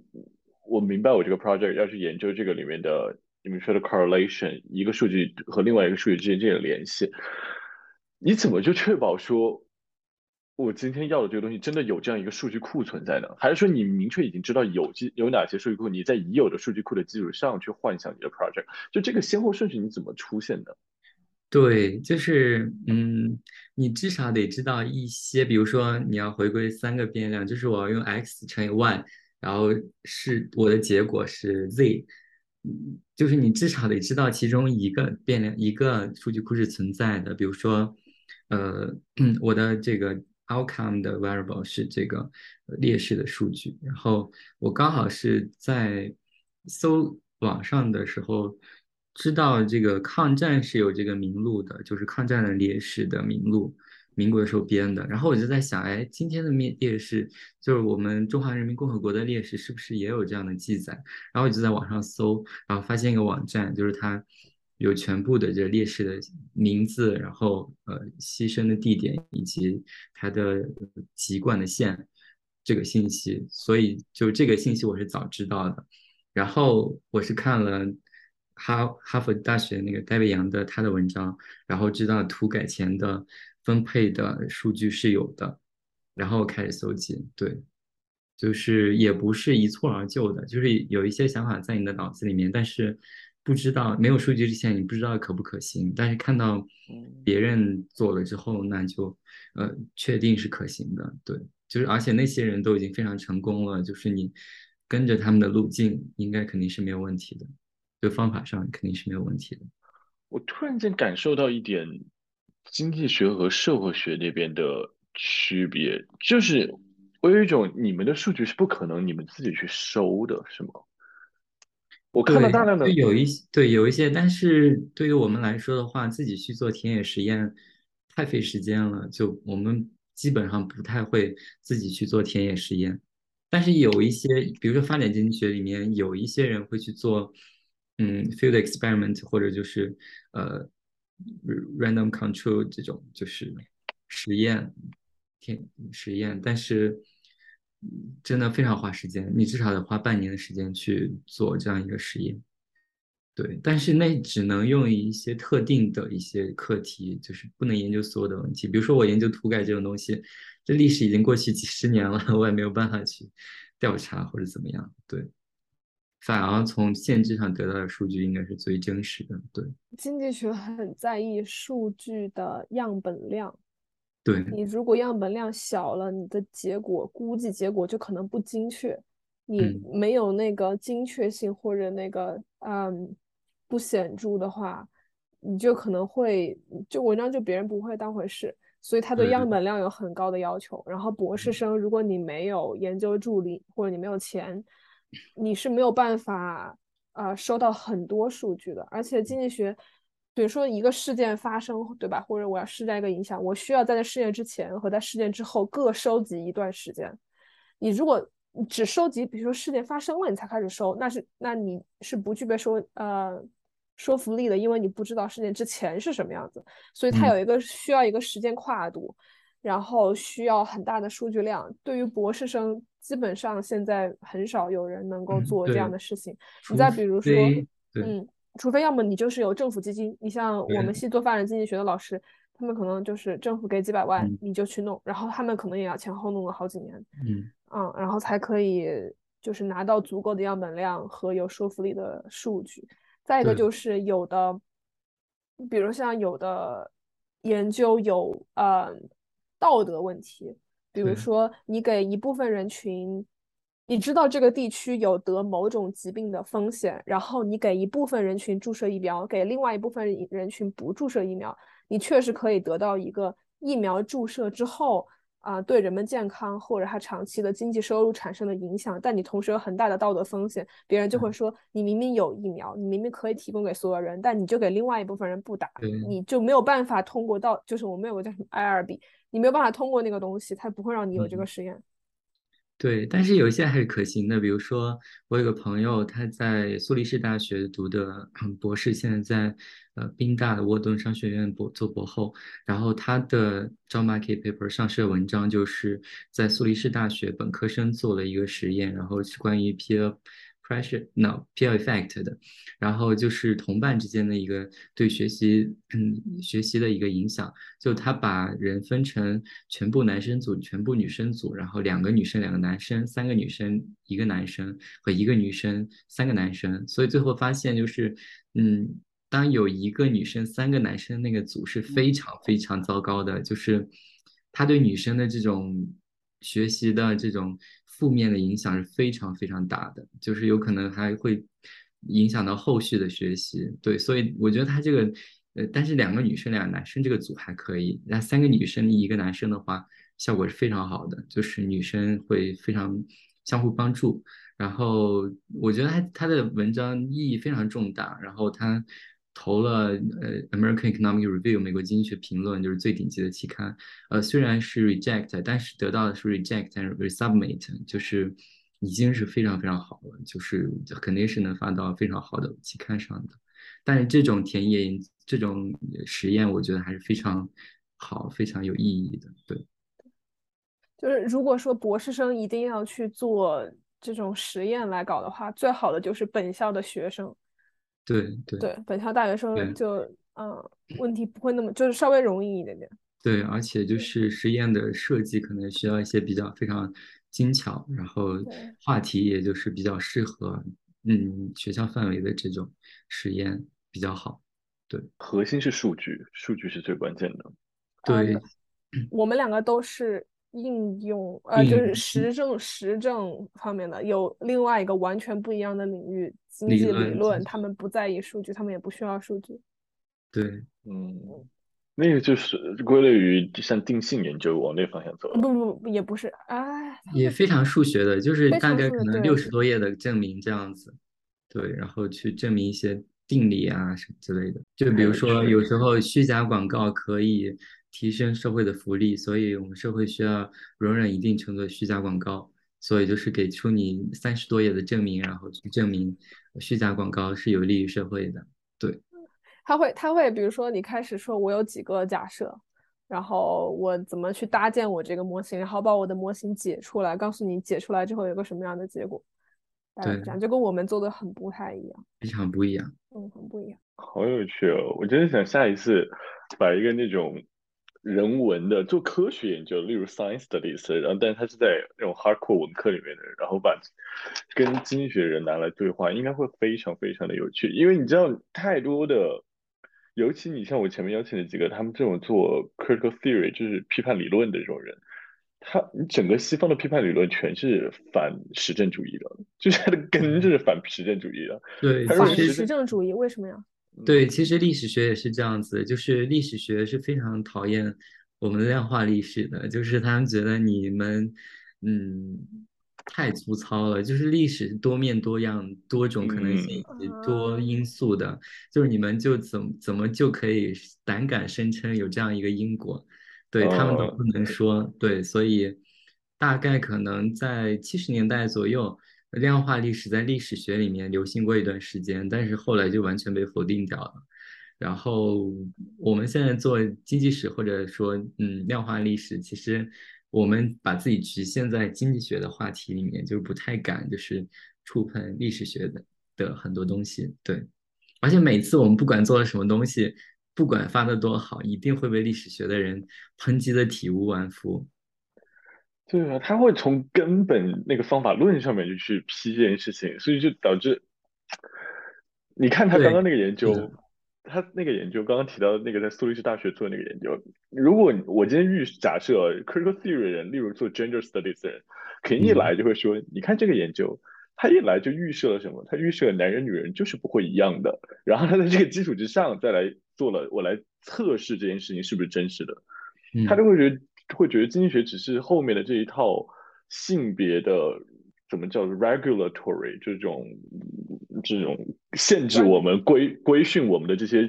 其就是 tools one of the tools 那其中的一个，通过实证然后来证明不断的 reproduce 我们之间这种 differences。是的，嗯，是的，我跟你，我觉得这个太有趣了，这完全对它跟你的逻辑当然完全不一样完完全是不一样，对，这个太有趣了。对，但是所以经济学就是在很多这种方面愿意去突破这种，嗯，虽然可能比较粗糙吧，但是愿意做一些尝试，我觉得也是挺有意思的。对，我我个人的一个小小的感觉是，经济学还是想要，嗯，给出一些建议的。比如说微观经济学，我如果说，比如说我如果证明了，啊、班上只有很少量的比例的人是女性的话，那嗯我就可以给我的政策建议说，我希望尽量保证每个班有平均一点的性别比例。就他是目的是要给出政策建议的，所以他很在意 A 造成了 B，或者说在嗯造成 B 的很多原因中，A 是一个重要的原因。嗯，所以如果如果对吧？所以就是他一定要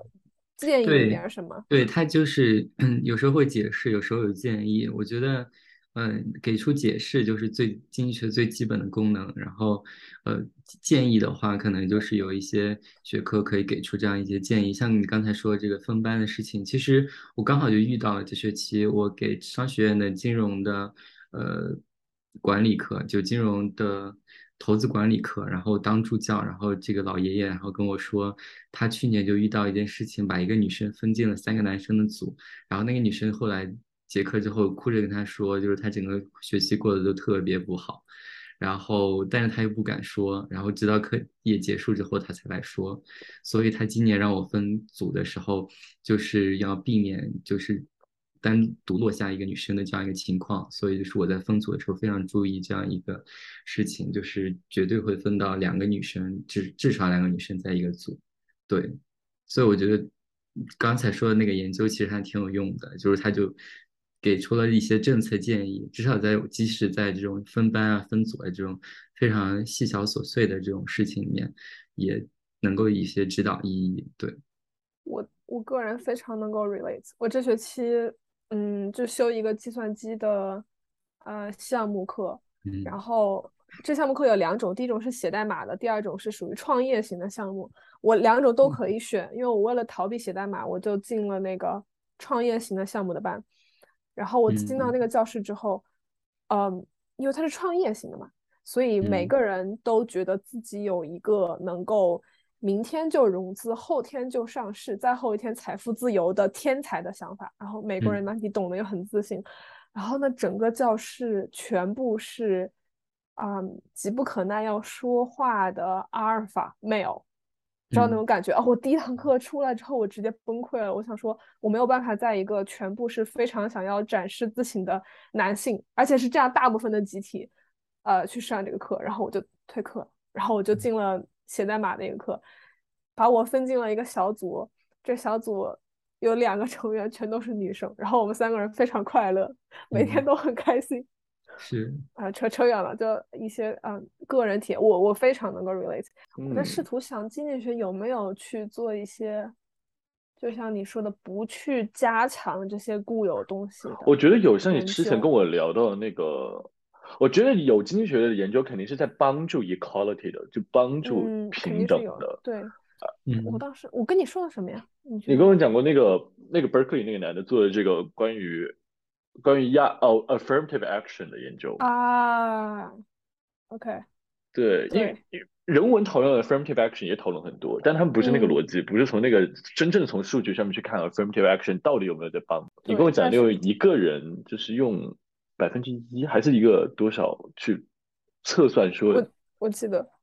我记得就是呃，就是加州伯克利的一个男的的，他的 job market paper 可能就前两年毕业的吧，他就用呃，加州不是有 affirmative action，就是如果你是就是经济条件比较差一点的，或者你是非亚裔的少数族裔，你嗯录取加州的学校可以呃降分录取，大概就是这样。然后这个我忘了他是用取消还是用这个东西加上去，反正他就是有一个前后的变化。嗯，他用的是嗯，就是加州伯克利和洛杉矶的刚好那个录取分录取分数线高一分和低一分。因为如果低一分你就不能录取嘛，然后你就会去想要去上其他的学校之类的，用这样去作弊，然后发现因为 affirmative action 而上了加州比较好大学的墨西哥裔和呃非裔，对他们的人生有很大的影响，就是他们后面十年收入、二十年收入有很大的正面影响。但是那些因为 affirmative action 刚好差一分没有上到最好学校的亚裔和白人。他们最后基本上去了同等水平的其他州的学校，或者去了同样比较好的私立学校，然后对他们后面的嗯人生，比如说长期收入没有特别大的影响。他就比较了这两个福利效应，然后认为 affirmative action 是有利于总福利的。对，但是作为亚裔看到这个研究的内心就很复杂。就如果他们这些人都是加州公呃加州居民，那他肯定上加州的学校是最便宜的。如果他要跨州去上学，他要么就是家里要付更多的钱；如果上私立，肯定也是家里要付更多的钱。所以你说的他未来的收入，呃，没有特别大的影响，其实是靠他父母用更多的钱给他，让他上到一个差不多的一样的水平的学校。成本成本增加了。对他其实是成本成本增加，特别是对亚裔。但这篇文章就没有。这篇文章把亚裔和白人放在一个一个那个一个组里面，然后所以很多文章只讲一半的故事。对啊，就我我看到这个文章就内心复杂。对，对你就像讲就是像 China Syndrome 的文章，就是讲因为美国把工业外包给中国，然后从中国进口东西，然后导致。美国失业啊，或者什么犯罪率啊，或者什么墨西哥犯罪率，还有美国的自杀率这一类的所有的文章，其实都只是讲了一半的故事。对，他就没有说你并没有讲，就是把东西外包给中国生产之后，美国成本降低，就它的物价有多便宜，维持了二十多年的这种低物价。就超市的香蕉，可能从一九七零年到到现在都是一美元一根，就没有涨价这种。长期的这种价格的效果，所以这种这些文章都是只讲一半的故事，很多文章都只讲一半的故事。对对，就是局限性，这就是可能，这可能就是过于注重因果关系，对，嗯的结果，就是他只讲一半的故事。对，所以就是在川普的演讲中都会引用这种。呃，China Syndrome 这这这一系列的文章讲中国的呃 工业生产，美国的外包让让美国失去了几百万就业啊什么之类的，就这个完全都只是一面之词。嗯，其实受过专就受过一点经济学教育的人，一听就能听得出来。对，但是没有接受过教育的人，他就觉得啊。那这个观点是很有很具有欺骗性的。其实这些川普说的这些东西，就是经济学入门第一课就已经会告诉你，他他到底是怎么怎么运行的一些事情。你会发现，经济学是一个在道德层面很怎么样，就是非常一个道德。对，其实我觉得经济学是没有道德。我们没有 道德。就像你们说的，就像你们说，数据太容易，它太。强大了，很多时候数据一被摆出来，好像这个人讲话就停在这儿了，好像我没办法再反驳了，就有点像 biology 的层面，好像一旦东西 reduce 到了这个真实的身体肉身了，这句话就不能再聊下去了。对，它就是一个那么强烈的 fact 在你面前，几乎不能再来去反驳它了。所以在这些领域会有很浓烈的道德问题。对，而且数据是非常容易操纵的，对，所以就是你可以得到任何你想要的结果。所以，所以就是，嗯，但这也同时是为什么我们也需要经济学家，因为只有只有懂这套游戏规则的人，知道怎么去反驳这个故事。嗯，就你们产生的 implication 是你们要去思考，有很多要去思考的东西。我们，你说，你说道德，我们经常会有经济学论文发到推特上面去，然后被别人网暴到退网，有别人就说。这么严重的道德问题居然能够被发出来？对，比如说经济史领域的这个殖民地的研究，就是，嗯，英国、美国对这种非洲啊、这些印度这些地区的占领，然后但是同时也给他们修了铁路，以及提供了医院和新式教育，就是对人力资本可能有一个正向的影响，包括对中国，就是早期的时候可能在通商口岸建了很多医院、学校啊，就是对中国早期的人力资本也有一一定。这个其实马克思都有支持的，就是他觉得英国虽然侵略了中国，但是也给中国带去了铁路，就就两方面的。但是经济学的话，可能从数据上你很难去讲一个侵略迫害的故事，你只能讲就是铁路引进了，就是促进了商业啊，提高了人力资本啊，识字率啊什么之类的商业化。嗯，你只能讲一些这种故事，所以这样就会被历史学家。非常鄙视，就是你在为这种侵略和殖民，然后就是说好话，对。然后我之前可能可能跟于磊提过的一个一定会被骂死的研究，就是取美国取消种族隔离啊，实际上可能会造成了非裔人力资本的降低。那就听一下，挑战一下你的道德底线。就是之前种族隔离存在的时候，黑人如果呃黑人聚集区产生了精英。他受到教育之后，他会回到自己原来的黑人社区，对吧？然后他会产生一定带动效应，他会给年轻的呃黑人树立 role model，然后他会一定程度的促进当地的就业，因为他有精英群体去带动。但是，嗯，就是取消种族隔离之后，这些精英就不一定会回到黑人社区，他可能就留在白人比较多的社区，因为那里发展的更好，导反而导致。呃，黑人聚集社区就是他没有 role model，然后就是没有精英去带动了之后，反而他的各种情况开始变得糟糕。对，然后这他其实是有因果关系，但是听起来就让人觉得 非常的不道德，很容易被 challenge 啊，这个这个研究。嗯，道德上面很容易被 challenge，但是我觉得从人力资源的角度讲是很能够被理解的。是的。我觉得，我觉得你，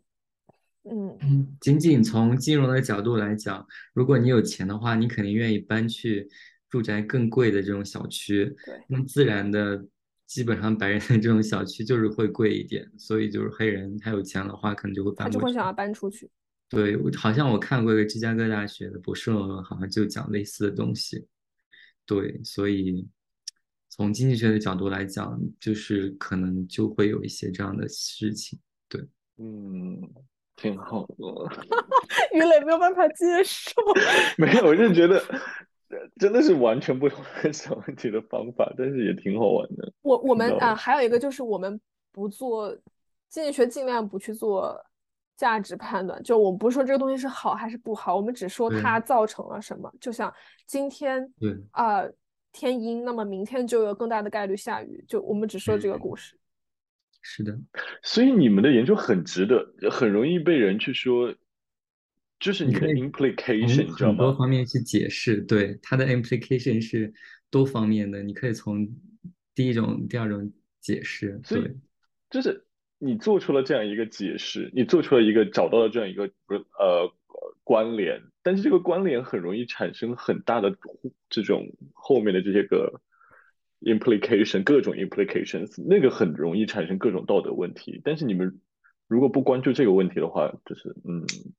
这那其实这其实经济学家并不是执政者，对不对？这其实是 policy maker 应该去应该去想的事情。对，还有另外对，还有另外一篇文章引起更大的争论和人类学家就是。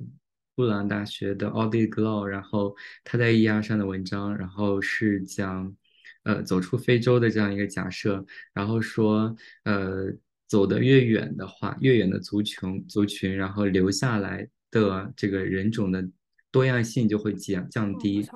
然后留在非洲离离非东非大峡谷比较近的这些族群，他们的人类多样性就会多一些，他们基因里面的多样性就会多一些。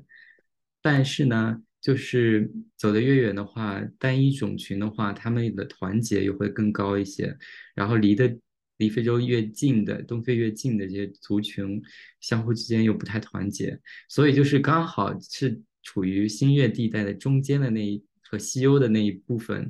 地区，刚好处在这种呃种群多样性和创造力的。高的和这个种群的团结之间的相互的一个嗯平衡上，所以就是他们最后这些地区到一九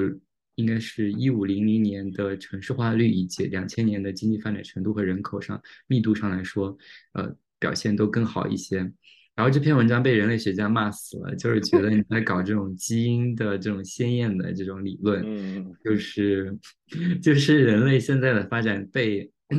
几万年年前之前这种你走出非洲的这种距离先天的东西已经决定了，对，所以说你是胡说八道。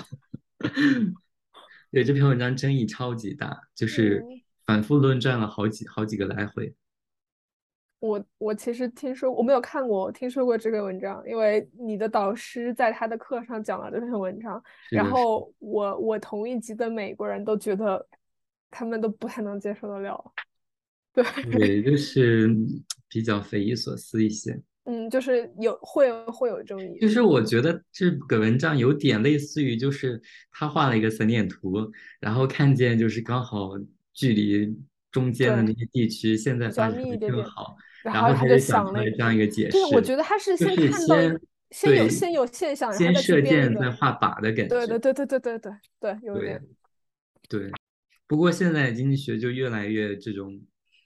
可能说是奇思妙想，但是有可能也是胡说八道，就是有一点这种，就越来越多的人愿意更胆大的去提出新的解释啊，但是有一些可能并不是非常，嗯。非常扎实的一种研究，对，尤其是我看到很多经济史的研究，就是强行的把很多古代的事情想要去套在今天的呃成果上面，就是或者把欧洲的故事套在中国的故事上面，换个国家，然后然后做一遍数据，我觉得这种就实在是为了翻文章而翻文章，就不太不太好。张燕现在做的是相当于是研究是美国的问题。美国的教育，对，对，你们俩在有这种感觉吗？就是中国人的身份来了之后要做什么样的研究，有一种被别人是就是要引到去哪里做，对，类似于这种文化霸权的概念吧，我觉得。你们是反而被引到要去做跟美国相关的研究吗？还是说有有有的？对，对于我来说的话，就是我开始的时候是做。清朝的，但是后来就是，就是我是发现了别人喜欢什么样的方向的文章，所以我慢慢的修改自己的研究方向，然后我只做一八四零年之后中国和西方接触之后的历史，就是近代史。然后做近代史的话，你做的所有东西都是和嗯英国啊这些相关的，就像第一篇这种就是孙中山这些人都在日本。然后第二篇的话，当然共产主义也是外来的。然后我第三篇是关于罢工的，涉及到这种是跨国公司还是还是民企，就是这种嗯近代化和现代化的这样一个框架。所以我觉得对我来说，嗯，迎合观众嗯是是一个因素，是一个很大的因素，就是让别人听得懂你到底在讲什么。要不然的话，你研究明代或者或者清或者清代一八四零年以前，或者什么宋啊、元啊什么之类的，哇，就是你虽然在文章中可以讲很多的历史背景，但是你跟别人讲的话，别人就完全不知道你在讲什么。对，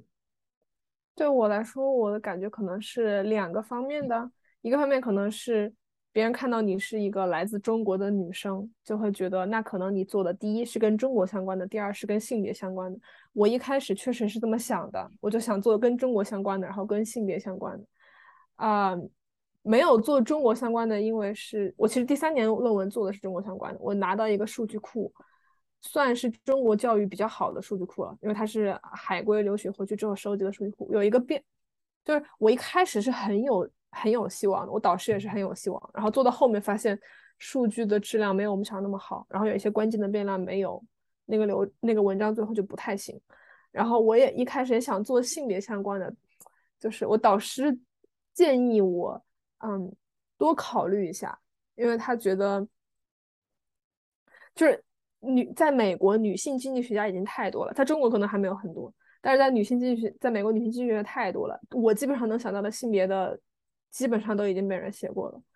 所以最后我就做了一个美国的教育，虽然也是教育了，我也是感兴趣了，但就它的背景，其实我已经不是很熟悉，我需要自己专门去嗯了解，也是跟中国数据缺失有太大的关系了。我其实非嗯常非常想做中国相关，我当时我要是我要是把中国的一些政策讲给美国人听，我觉得他们就会两眼放光。希望我们有这样的数据，可是没有。比如说计划生育，全人类就没有过嗯这么大规模、这么外商的政策，就没有过。它天生具有极大的，你比如说呃于磊刚刚问 significant，中国像嗯中国的政策就有 significant，因为它影响全世界五分之一的人口，天然自带。但是你数据不够，你就没有办法做。然后再比如说嗯，我当时参加中考的时候，武汉市做了一个非常有意思的转换。在我那之前一年，中考成绩是你所有考试成绩一加起来就结束了，然后那个分数就是你的总分，跟高高考一样。但是在哦我那年你是位置值制是位置？值对，把它改成了位置值，我是取消的那一届，对你取消了，就他大概就弄了两三届，然后就取消。我们俩差两岁，对吧？差两届。对，哦，对，就改成了位置值。位置值就是，比如说你前百分之五是一，然后前百分之十是二。我只是举个例子，我不知道他们怎么分的。然后比如前百分之二十是三，然后把你所有的位置值加起来，那位置值非常明显，它就鼓励各方面发展平均的学生，它就非常不鼓励偏科的学生。然后，